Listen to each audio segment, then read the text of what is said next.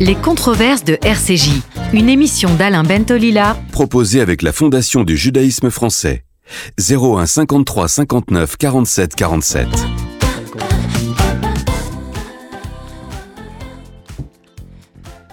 Bonjour, euh, bonjour. D'abord, Éric Charbonnier, bonjour. Euh, chers auditeurs, bonjour. Euh, nous n'allons nous n'allons pas vous surprendre.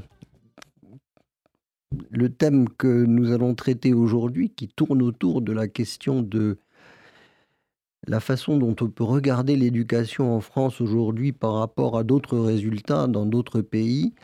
Et nul euh, n'était mieux placé qu'Éric Charbonnier, qui est un expert euh, auprès de l'OCDE. Je, lui disais tout à l'heure, tu es monsieur PISA, c'est-à-dire cette, cette, évaluation des compétences des élèves euh, de, 15 ans. 15, ans, c'est ça, hein, de 15 ans, et qui est en fait un, un vrai thermomètre, pas baromètre, mais un thermomètre euh, euh, de, de, de, l'école, de l'école aujourd'hui, craint par les uns, espéré par les autres, décrié par certains qui, qui, qui, qui se cachent derrière euh, l'idée que cette évaluation n'est pas adaptée à notre système, mais une évaluation ne s'adapte pas à un système, une évaluation elle est scalée, elle dit les chiffres, elle dit ce qu'il est.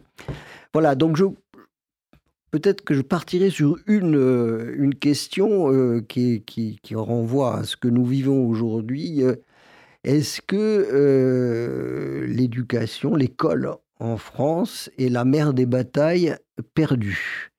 C'est-à-dire que finalement, à force de ressasser que c'est la mère des batailles, la mère des batailles, c'est-à-dire que sans l'école, il n'y a plus rien, que c'est la priorité des priorités, etc. Et de façon euh, inéluctable, on, se rend compte que soit rien ne change, soit si ça change, ça ne change pas en bien.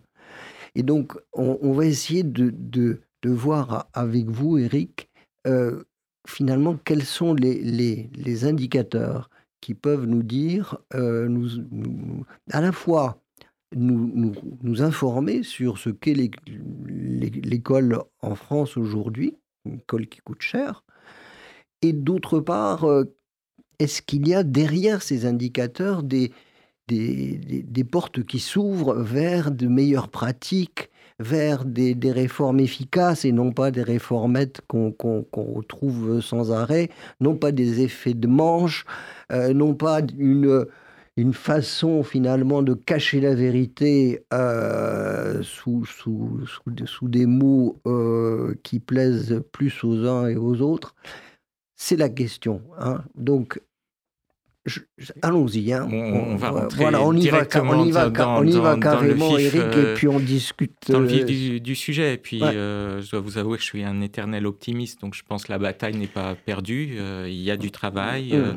il y a malgré tout aujourd'hui un vrai débat sur l'éducation fondée sur les preuves et sur les chiffres. Vous mmh. savez, l'étude PISA a plus de 20 mmh. ans d'histoire. Elle a, 20 ans. Elle a été créée en 2000 et en 2000, c'est vrai, quand on sortait les résultats, euh, il y avait une critique de la méthodologie, euh, du mmh. fait que c'était pas adapté au système d'éducation français, euh, que ça expliquait les mauvais résultats, les inégalités. Et puis finalement, aujourd'hui, on a plus débat. On est vraiment dans une réflexion comment on peut améliorer les faiblesses de notre système éducatif. Et puis, euh, tout ne tourne pas autour de PISA. Hein. Je rappelle qu'il y a quelques éléments positifs euh, de notre système d'éducation, euh, l'élévation du niveau d'éducation de la population. Aujourd'hui, on a un jeune sur deux qui sort avec un diplôme de l'enseignement supérieur, une école maternelle avec une scolarisation universelle à l'âge de 3 ans. Donc on a quelques éléments sur quoi on peut construire, mais quand on regarde PISA, c'est vrai que la performance de nos élèves est moyenne, donc c'est décevant et les inégalités sociales sont très fortes. Euh, c'est ce qui est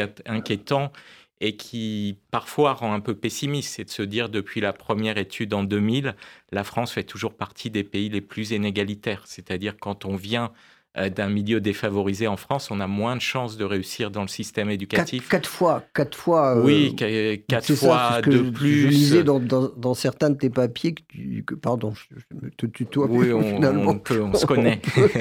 Ah, je, lisais que, que effectivement, c'est quand même assez considérable. Euh, ça, signifie quand même que le destin de certains enfants est, quasiment scellé, et, comme tu le dis dans plusieurs analyses, assez tôt.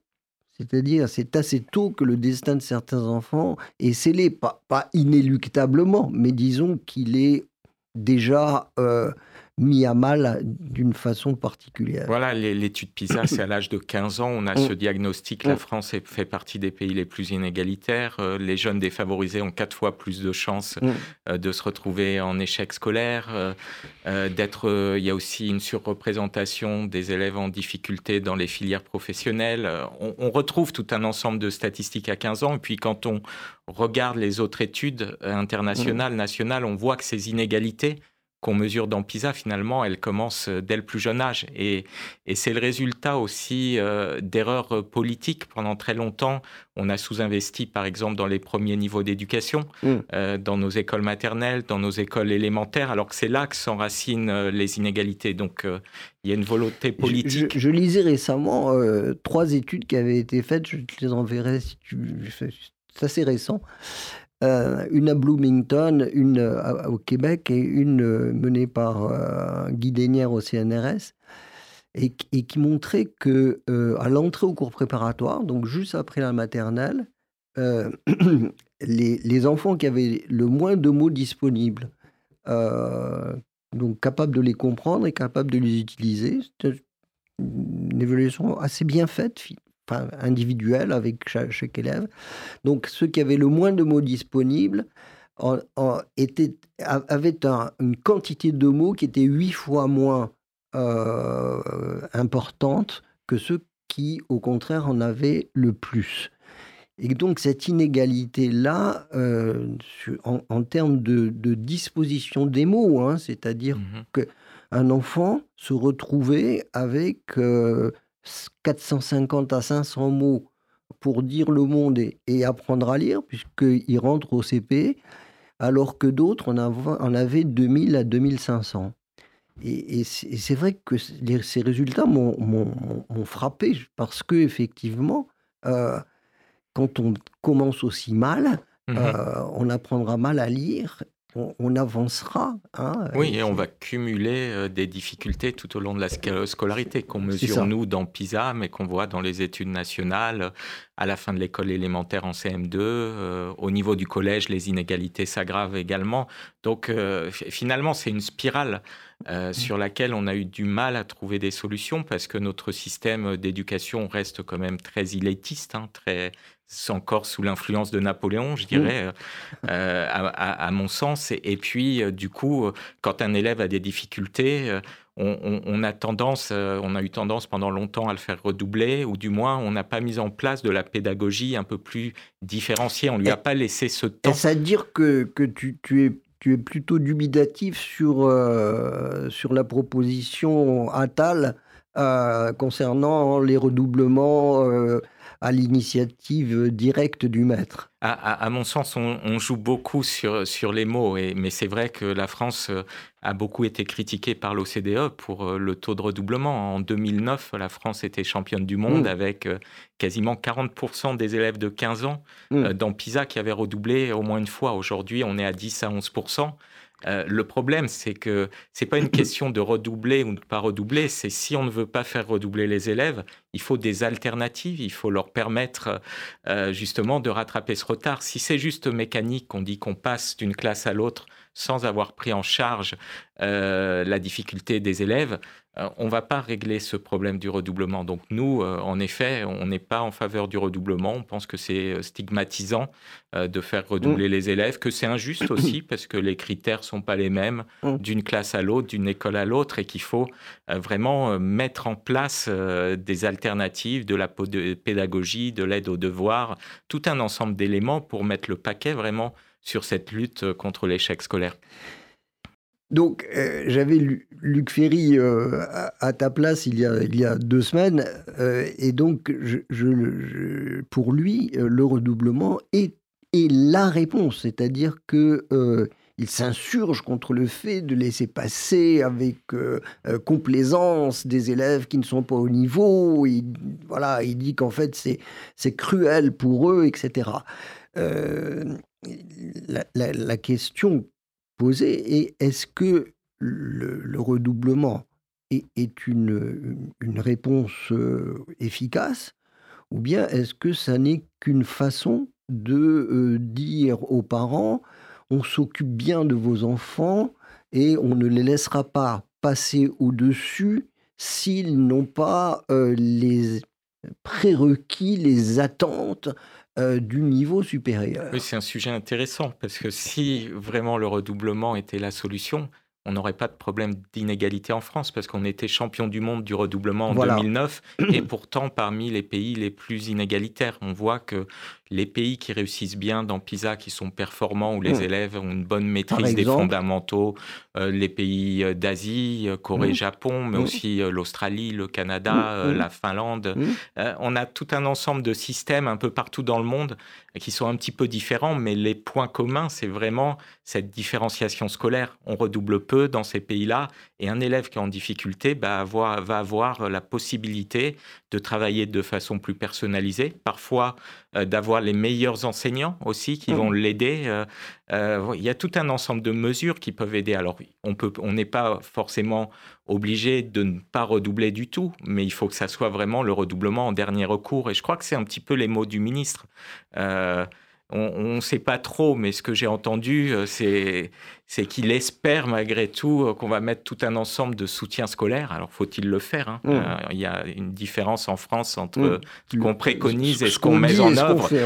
C'est un véritable problème, mais, mais voilà, c'est, c'est le, le redoublement, ça devrait être en dernier recours. Euh, parce que ça a tout un ensemble d'effets néfastes. Pour ceux qui nous écoutent et qui ne sont pas des, vrais spécialistes, enfin des spécialistes de, des questions éducatives et notamment des, choix pédagogiques qui sont faits, peut-être est-ce qu'il faut qu'on distingue euh, soigneusement ce qui est le redoublement et ce qui est la différenciation pédagogique? Mmh. Tu as prononcé le mot. Euh, personnellement, et, on est quelques-uns à le penser, hein, parmi ceux qui s'intéressent aux questions d'éducation, il est clair que euh, la, vraie réponse aux inégalités, c'est une, une intelligente différenciation pédagogique. Qu'est-ce que ça veut dire différenciation pédagogique? Ça veut dire que il faut un des maîtres qui soient capables de savoir là où le bas blesse, si j'ose dire, là où il y a des difficultés particulières euh, pour tel et tel enfant, et, les enfants ne, sont jamais au même rythme, ils n'ont pas les difficultés nécessairement sur les mêmes acquisitions, et donc ces profils que l'on peut euh, faire sur euh, la façon dont tel et tel élève comprend devraient induire directement une proposition pédagogique qui convient plus à l'un et plus à l'autre. Et donc, euh, cette, cette, différenciation pédagogique qui est rarement mise en place, mmh parce que, et on le comprend bien, mmh. parce qu'il est beaucoup plus facile de faire une pédagogie frontale pour tout le monde, la même pour tout le monde, etc.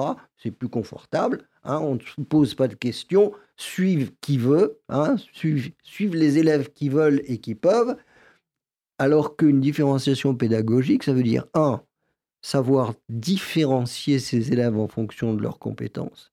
Deux, savoir choisir les propositions que l'on fait aux uns plutôt qu'aux autres.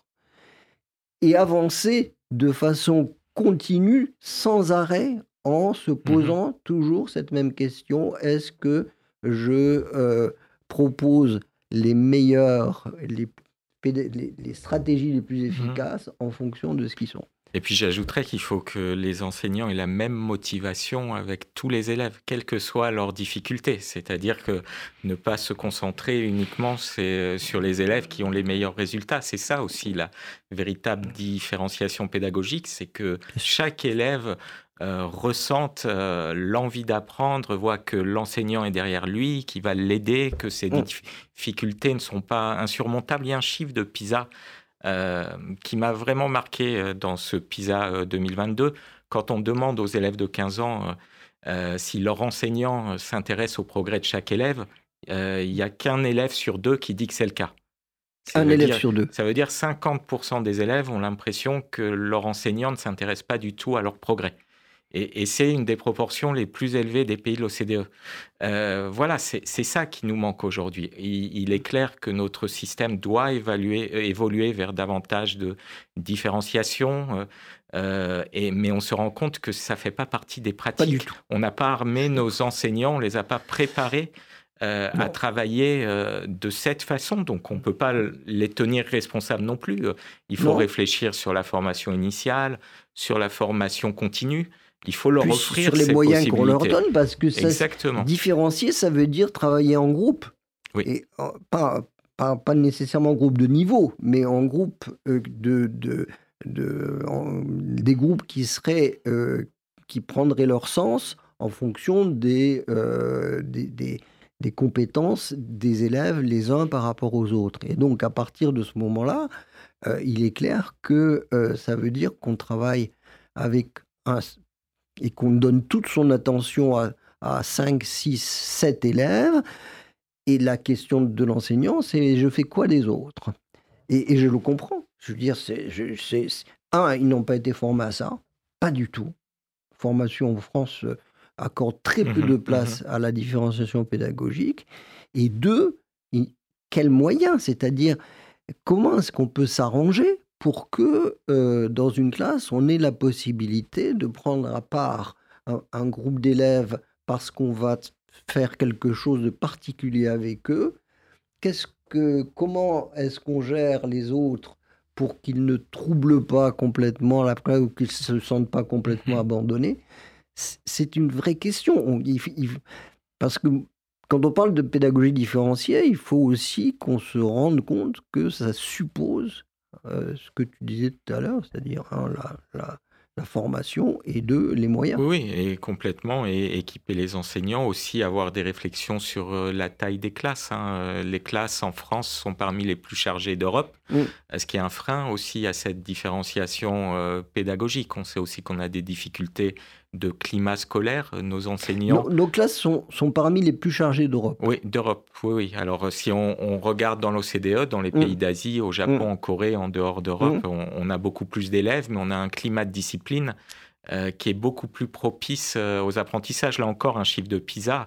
Euh, il y a un élève sur deux qui se plaint du, dans l'étude PISA de bruit et de désordre au début de chaque cours. Donc les classes les plus chargées et finalement les classes les plus agitées. Oui, voilà, et peut-être que l'un est, lié avec l'autre. Et puis, justement, on a des enseignants, quand on hmm. sort un peu de PISA, qu'on regarde hmm. nos études sur les enseignants, euh, qui s'estiment très bien préparés sur le volet académique, la théorie, mmh, le contenu de leur mmh. matière, mmh. mais qui estiment qu'ils devraient être mieux préparés sur la partie pédagogie, sur la gestion de classe. Faire, la classe. Euh, voilà, sur le travail dans des environnements multiculturels, c'est eux-mêmes qu'ils demandent. C'est-à-dire que le système n'a pas répondu à leurs demandes et ne permet pas à ces jeunes enseignants, euh, quand ils arrivent sur le terrain, d'avoir été suffisamment bien préparés. Ils ne sont pas suffisamment accompagnés ils n'ont pas suffisamment de perspectives d'évolution de carrière et euh, de formation qui va s'adapter à leurs besoins. Donc, euh, de la, de, de, de la réforme Blanquer euh, sur le, dédoublement des classes en, en REP et REP+,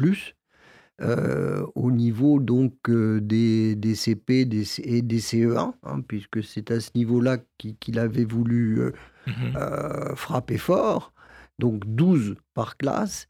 Est-ce qu'on a une idée de, de la, des, des, conséquences bénéfiques de, de, de, cette décision, qui était quand même une décision importante hein, euh, dire, Aucun ministre ne l'avait véritablement mise en place. Euh, oui, et ce qui est intéressant dans cette réforme, c'est que c'est la première fois qu'on évalue aussi. On évalue régulièrement. Donc, on a des éléments entre les mains, du moins le ministre euh, mmh. a des éléments entre les mains pour voir euh, ce qui fonctionne et ce qui mmh. fonctionne moins bien. Et c'est vrai qu'il y a une sorte de frémissement avec une légère amélioration euh, des performances pendant le CP, aussi mmh. bien en mathématiques et en, français sur certains aspects de, la lecture, mais il y a aussi des inégalités qui se recreusent au niveau du CE1. Euh, ce qui fait réfléchir aujourd'hui sur la... dans le CE1 dédoublé euh, Dans les CE1 dédoublés aussi, euh, ce qui fait réfléchir sur la durée des vacances d'été, ce qui a fait aujourd'hui toute une sorte de, réflexion. Mais ce qui est intéressant dans ces dédoublements, c'est qu'il y a des très grandes disparités entre les écoles. Et, là, on en revient à notre effet maître. C'est justement ça l'intérêt, c'est d'essayer d'aller voir dans quelles écoles les dédoublements ont permis d'obtenir les meilleurs euh, résultats, la meilleure progression des élèves. Et on trouvera à chaque fois la même chose. Qu'est-ce qu'on a fait du dédoublement C'est-à-dire comment on s'est servi du dédoublement pour, travailler différemment, pour créer peut-être une culture de coopération à l'intérieur mm. des établissements entre enseignants, pour discuter, pour créer aussi euh, un lien avec les parents, pour, euh, parce que finalement, on, fait porter aujourd'hui la responsabilité de toutes les difficultés à notre école, à, l'éducation, mais euh, euh, l'éducation, ça, ça, continue une fois qu'on a quitté les murs de l'école. Et c'est pour ça qu'il faut sensibiliser les parents. Et, avant qu'on y entre. Et, exactement. et, créer du lien entre les familles et l'école, c'est fondamental à la réussite des systèmes d'éducation et à la lutte contre les inégalités. Et cet aspect, il faut qu'on le prenne en compte. Il faut que quand on met une politique éducative à l'intérieur des écoles en faveur des élèves en difficulté, bah, il faut embarquer les parents dans cette politique. Il faut que ça continue une fois qu'on a quitté l'école, que euh, les parents euh, soient au courant des progrès de leurs enfants, qu'ils en discutent avec eux, euh, pour la lecture, qu'ils leur lisent des histoires quand ils le peuvent. Enfin, il y a tout un ensemble d'éléments à mettre en place et qui sont un continuum finalement.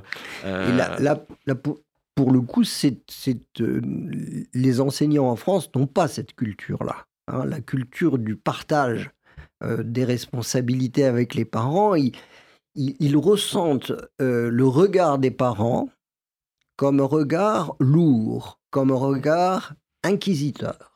Je, dirais qu'on a un, changement entre l'école maternelle et l'école élémentaire. En école maternelle, il y a un lien qui est fort entre les enseignants et les parents. Mm. Euh, d'ailleurs, les mm. parents viennent chercher leurs enfants euh, tous les soirs et, souvent ils ont le contact avec l'enseignant mm. à ce moment-là, il y a des opportunités et ça se perd une fois qu'on rentre euh, dans, à l'école élémentaire et ça crée euh, des changements. On voit une étude très intéressante sur les garçons et les filles par rapport aux mathématiques. quand les garçons et les filles arrivent à l'école élémentaire, CP, première année, au début, on leur fait un test de mathématiques, ils ont à peu près les mêmes performances. Mm. On fait le même test un semestre après, les garçons réussissent mieux que les filles.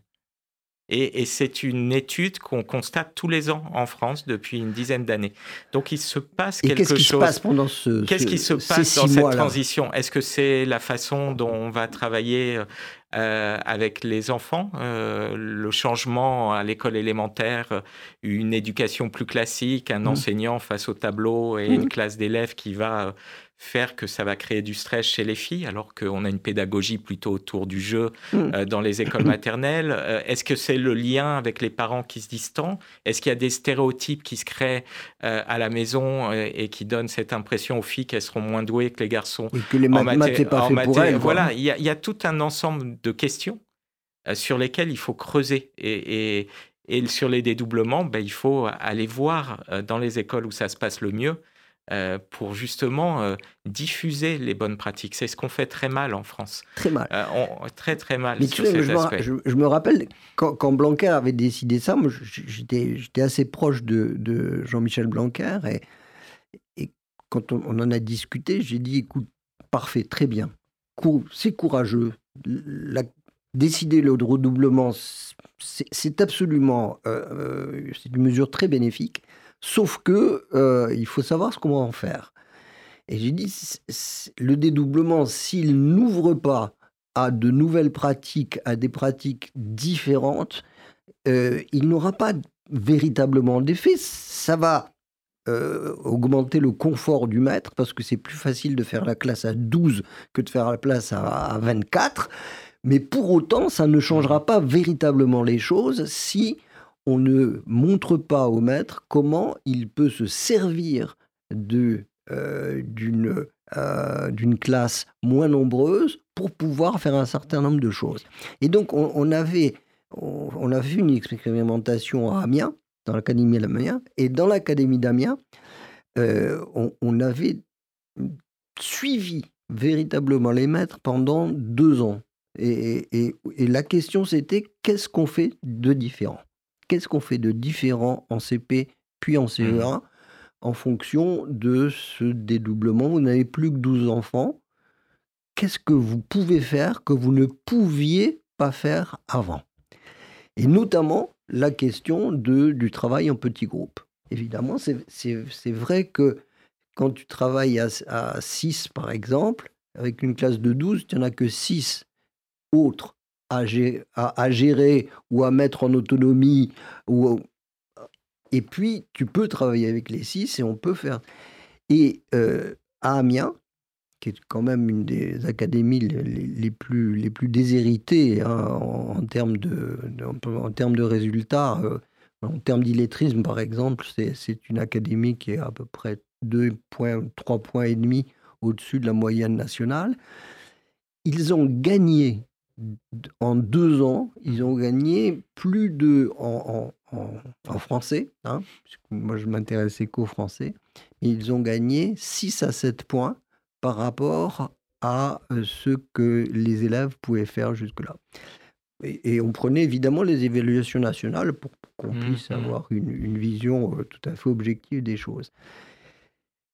On a, on a arrêté de les suivre avec autant d'assiduité. Quatre ans après, on a recommencé. Ils étaient revenus quasiment à la position antérieure.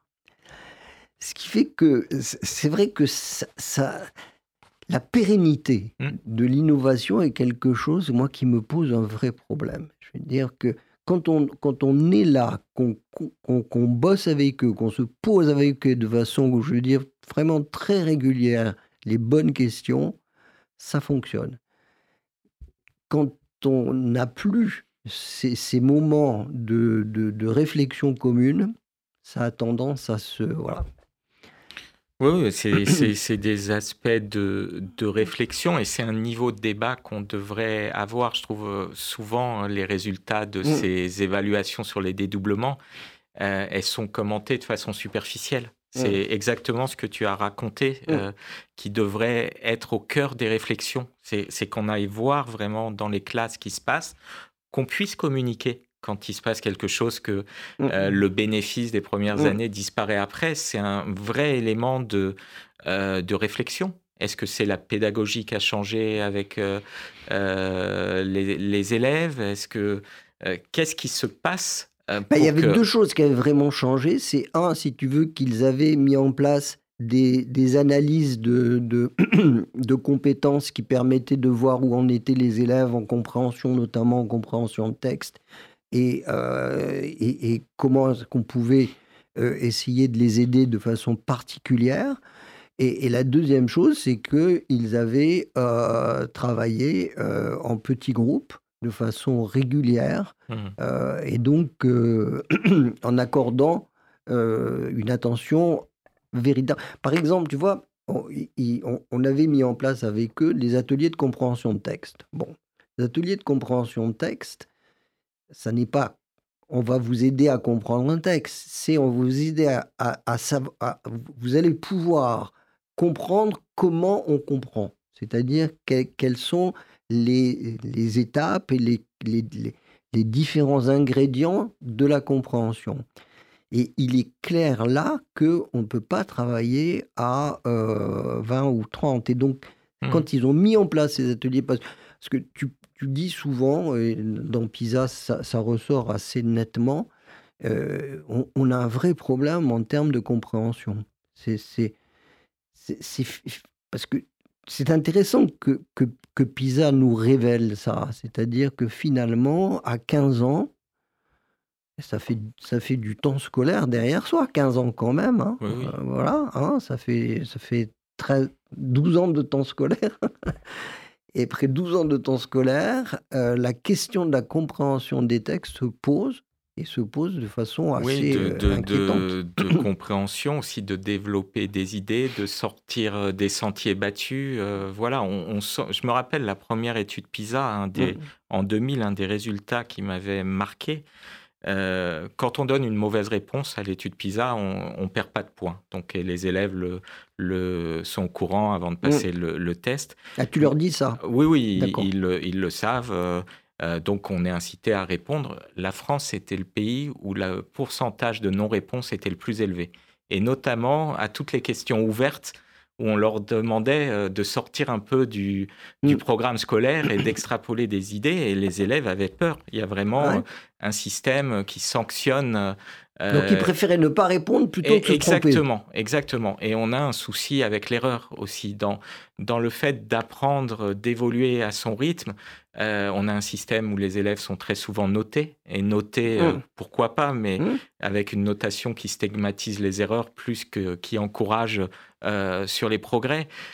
tous ces éléments aussi, ça bloque le développement des élèves. Et les élèves qui sont en difficulté, ils le ressentent très fortement et ça les inhibe et, ça les empêche finalement de trouver la motivation et l'intérêt euh, qui toutes les recherches vont vous montrer que quand on est intéressé, quand on est motivé, quand on prend du plaisir, on progresse quel que soit son niveau de départ. et c'est ça qu'il faut aussi euh, dans notre système, recréer de l'enthousiasme euh, pour, euh, pour les apprentissages. C'est ça aussi qui fait la différence.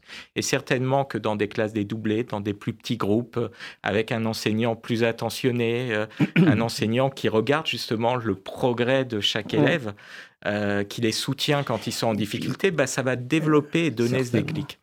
Et ce n'est pas pareil de, de regarder un enfant dans les yeux et de lui dire, tu sais, je n'ai pas compris ce que tu m'as dit, en le regardant et en lui faisant comprendre en même temps que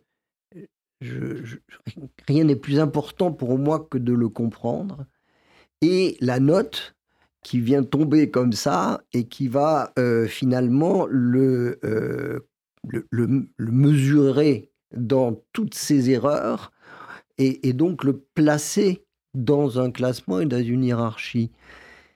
Euh, autant je crois qu'il ne faut pas avoir peur de l'erreur parce que l'erreur peut, peut, devenir mmh. un moteur formidable de l'apprentissage, à condition qu'on l'ait analysé, à condition qu'on ne n'en fasse pas une, un, un, outil d'exclusion hein, et de parcage.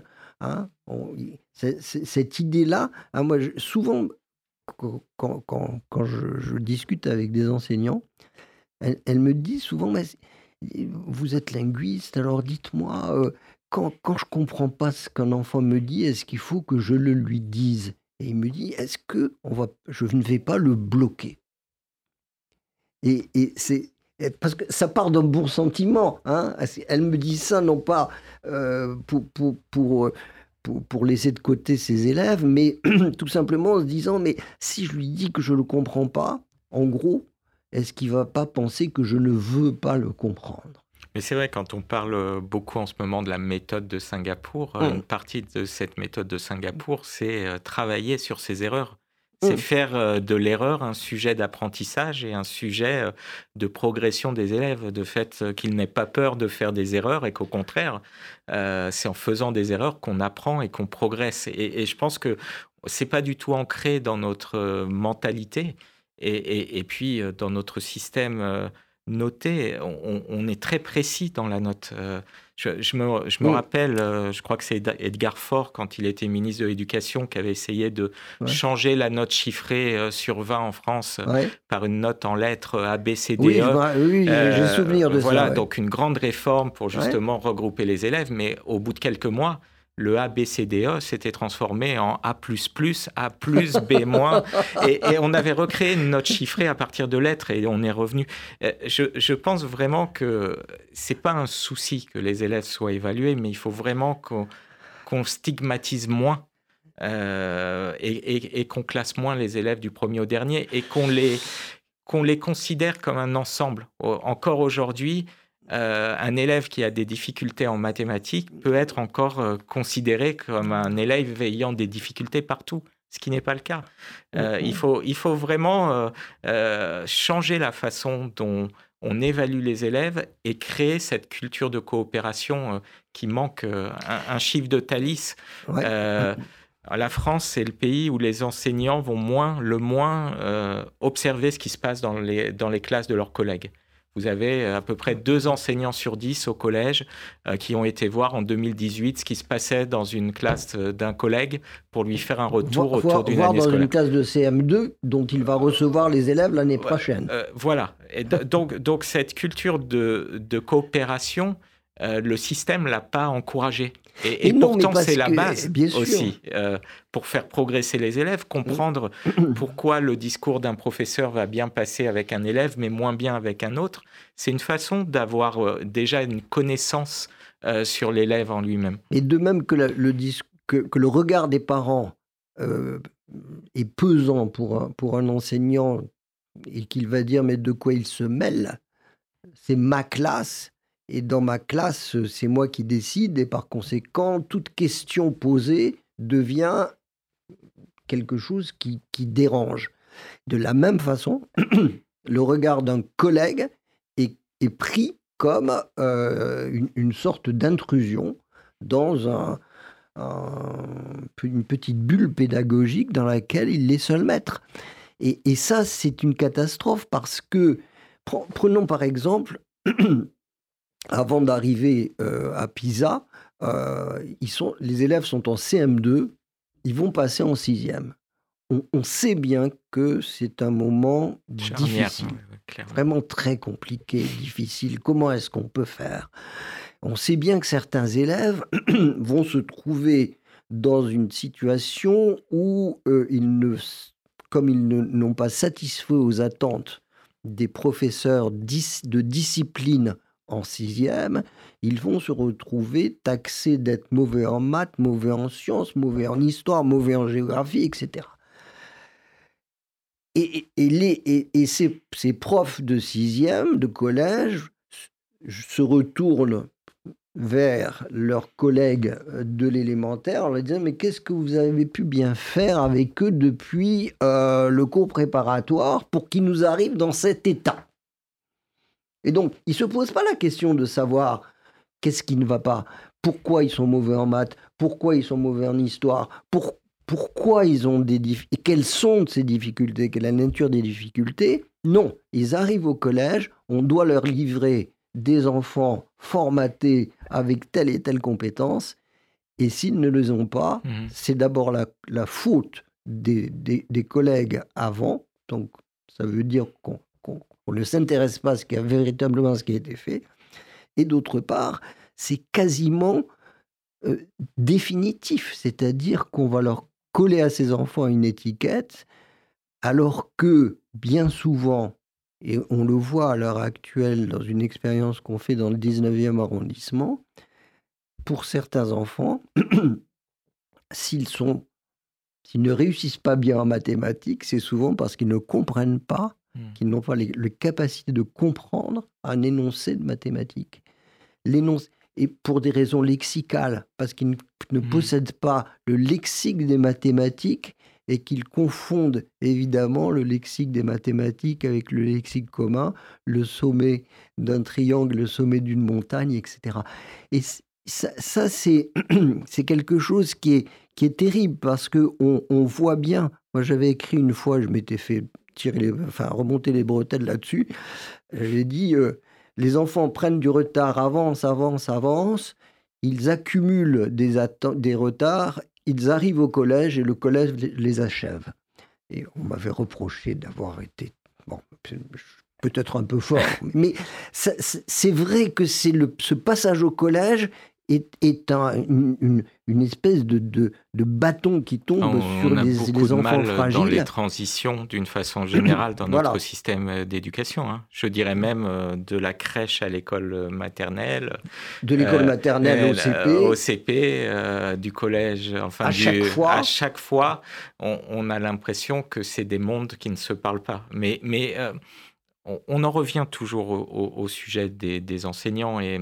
et moi, je, il faut les aimer, nos enseignants, mais, mais je crois qu'on a besoin aujourd'hui d'une grande réforme du métier d'enseignant et, d'avoir un, un, jour un ministre de l'Éducation qui fasse sa priorité. Euh, euh, je vais faire une réforme du métier d'enseignant sur toutes ses dimensions. Euh, on a parlé des transitions, le salaire, bien sûr. Mmh. qui est indéniable, la formation initiale, mieux les préparer au métier, la formation continue, la mobilité, les, les, possibilités aussi d'échange à l'intérieur de leur établissement entre les niveaux d'éducation. Il, il, faudrait vraiment un ministre qui porte toutes ces questions euh, parce qu'à chaque fois, c'est la clé. Hein. Nous, ce qu'on dit à l'OCDE, euh, euh, c'est la qualité d'un système éducatif se mesure à la qualité de ses enseignants. On voit dans l'étude PISA, alors qu'il y a eu une chute quand même de performance dans beaucoup de pays entre 2018 et 2022, les pays où le recul de performance est moins élevé, ben c'est ceux où, comme par hasard, où les élèves se sentent soutenus par les enseignants, où, ce sont, où ils se sont sentis soutenus par eux euh, pendant la crise euh, mm. du Covid. Donc voilà, euh, c'est la clé. donc c'est ces questions qui devraient être portées politiquement. Et c'est vrai que parfois on discute sur des détails du système éducatif et pas sur... Ou sur, l'écume des choses, c'est-à-dire ce qu'on veut montrer. Hein. Bac, plus, bac plus 5 formidable. Hein. Une fois qu'on a décrété Bac plus 5, on a, on, a finalement permis euh, au salaire de s'élever un peu. on a flatté euh, les syndicats, mais quand le Bac plus 5, c'est un, ces, cinq années ne correspondent à rien en ce qui concerne mmh. ce qu'on doit savoir, même, même en termes euh, vraiment disciplinaires, en mathématiques, en français, etc.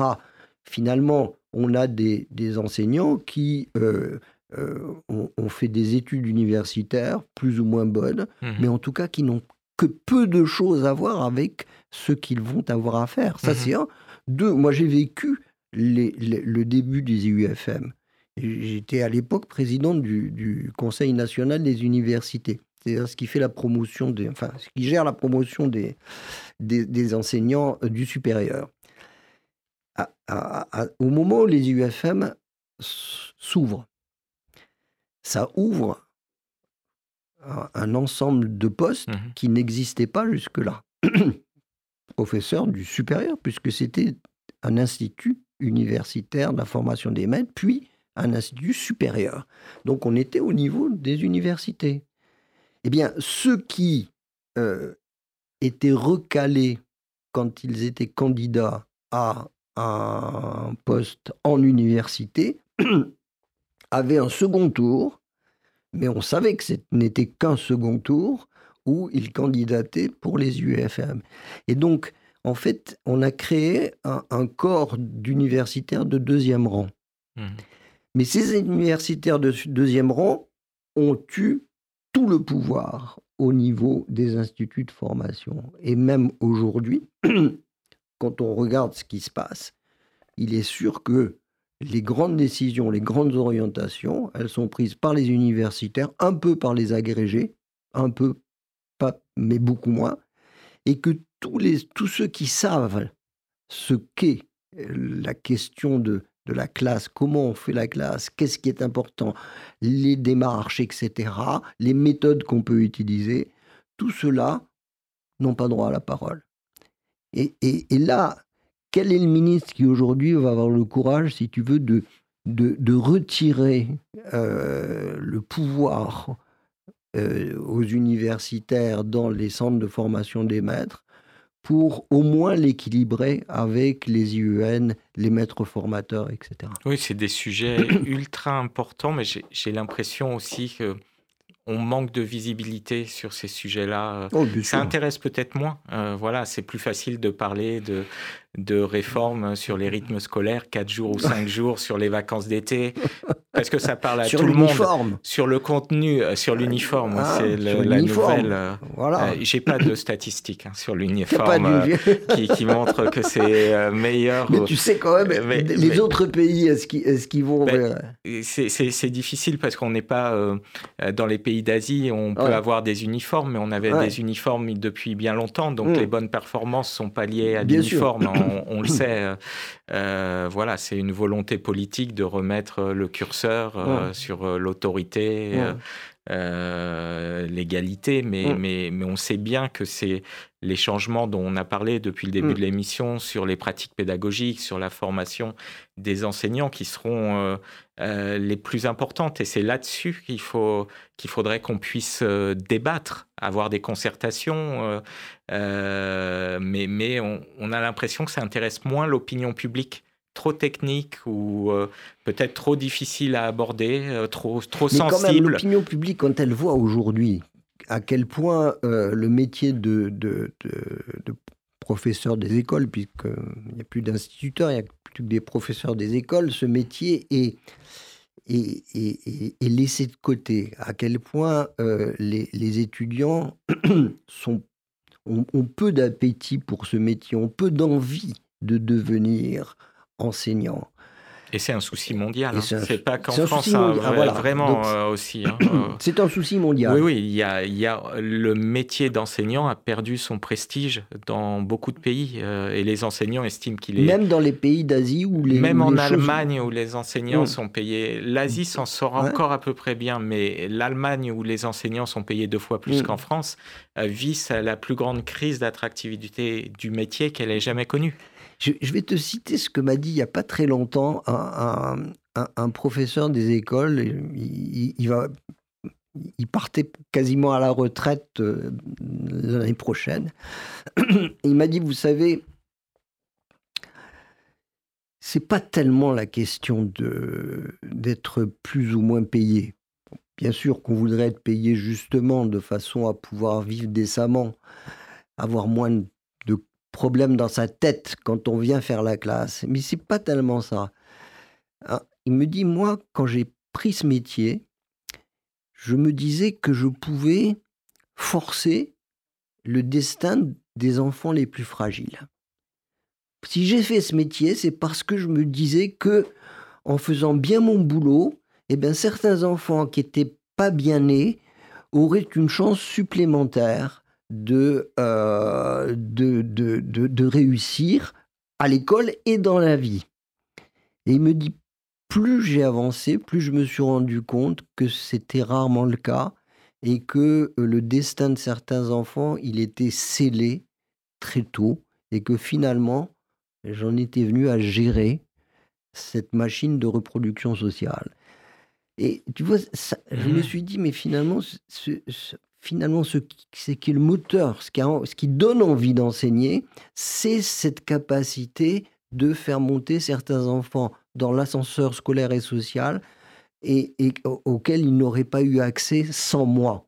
Mmh mmh et, si, et si je me dis, je ne sers pas à ça, si je, me dis, finalement, c'est pas moi qui ouvre la porte de l'ascenseur, évidemment, l'envie est moindre. Oui, oui, et pourtant c'est l'envie qui va faire la différence. Hein. Nous, nous, ce qu'on voit dans les études, euh, quand un enseignant prend du plaisir, qu'il est motivé, qu'il montre à sa classe qu'il connaît sa matière, euh, mm. euh, que ça l'intéresse, ben, ça fait boule de neige. Ça, ça crée de l'intérêt dans, euh, dans sa classe. C'est peut-être euh, ce qu'on a dit au début. Il y a eu pendant trop longtemps un manque de moyens dans les premiers niveaux d'éducation, un manque de mixité sociale. Euh, certains établissements qui, sont, qui ont été un peu abandonnés, des chefs d'établissement qui sont un peu éloignés de leurs équipes pédagogiques, pas suffisamment de coopération. Tous ces éléments-là, en changeant euh, le système, ça peut aider parce qu'on a des exemples. Euh, je me rappelle dans, dans le livre de Jean-Paul Delahaye, euh, Grande pauvreté, réussite éducative, on mm. voit deux établissements à 150 mètres d'écart scolarisant des publics défavorisés tous les deux. Et un des élèves, un des établissements a une grande réussite, euh, les élèves. donc, il, donc il, euh, fait marcher l'ascenseur. Voilà, ça fait marcher l'ascenseur. les élèves sont plutôt bons. Euh, ils réussissent le brevet. Dans l'autre, il y a beaucoup plus de difficultés. Et ce qui fait la différence, bah, c'est les rencontres humaines, des équipes pédagogiques qui s'entendent, qui travaillent ensemble sur de l'interdisciplinaire, un chef d'établissement qui est euh, intéressé. C'est ça qu'on doit créer dans notre établissement. Et puis, il faut euh, aider les, enseignants pour que ça se mette en place. Voilà. Euh, jusqu'à présent, encore aujourd'hui, c'est un peu le hasard des rencontres qui crée ce genre d'environnement scolaire, ça doit être généralisé partout et c'est le système qui doit proposer des environnements comme cela et, ça aidera vraiment à l'amélioration du système.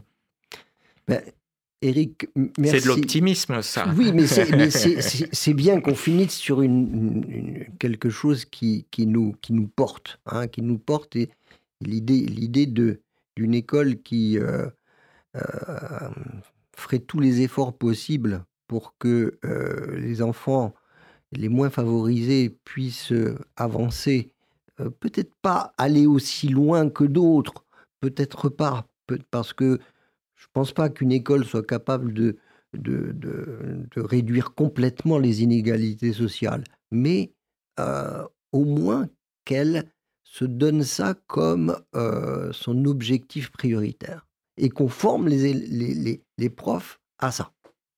Voilà. Merci beaucoup, Eric. Merci. Vraiment. De rien, Alain. C'est toujours bien d'avoir du temps. Oui, c'est bien d'avoir du temps. C'est bien d'avoir des interlocuteurs qui, qui, qui, savent de quoi ils parlent. Merci. oui, oui, non, mais c'est très, très, important. Tu sais, on vit quand même euh, une période où, où n'importe qui dit n'importe quoi sur, sur l'école sans, sans avoir mis les pieds dans une classe et, et, sans avoir vraiment réfléchi. Sans connaître la difficulté du métier aussi. Merci, merci beaucoup.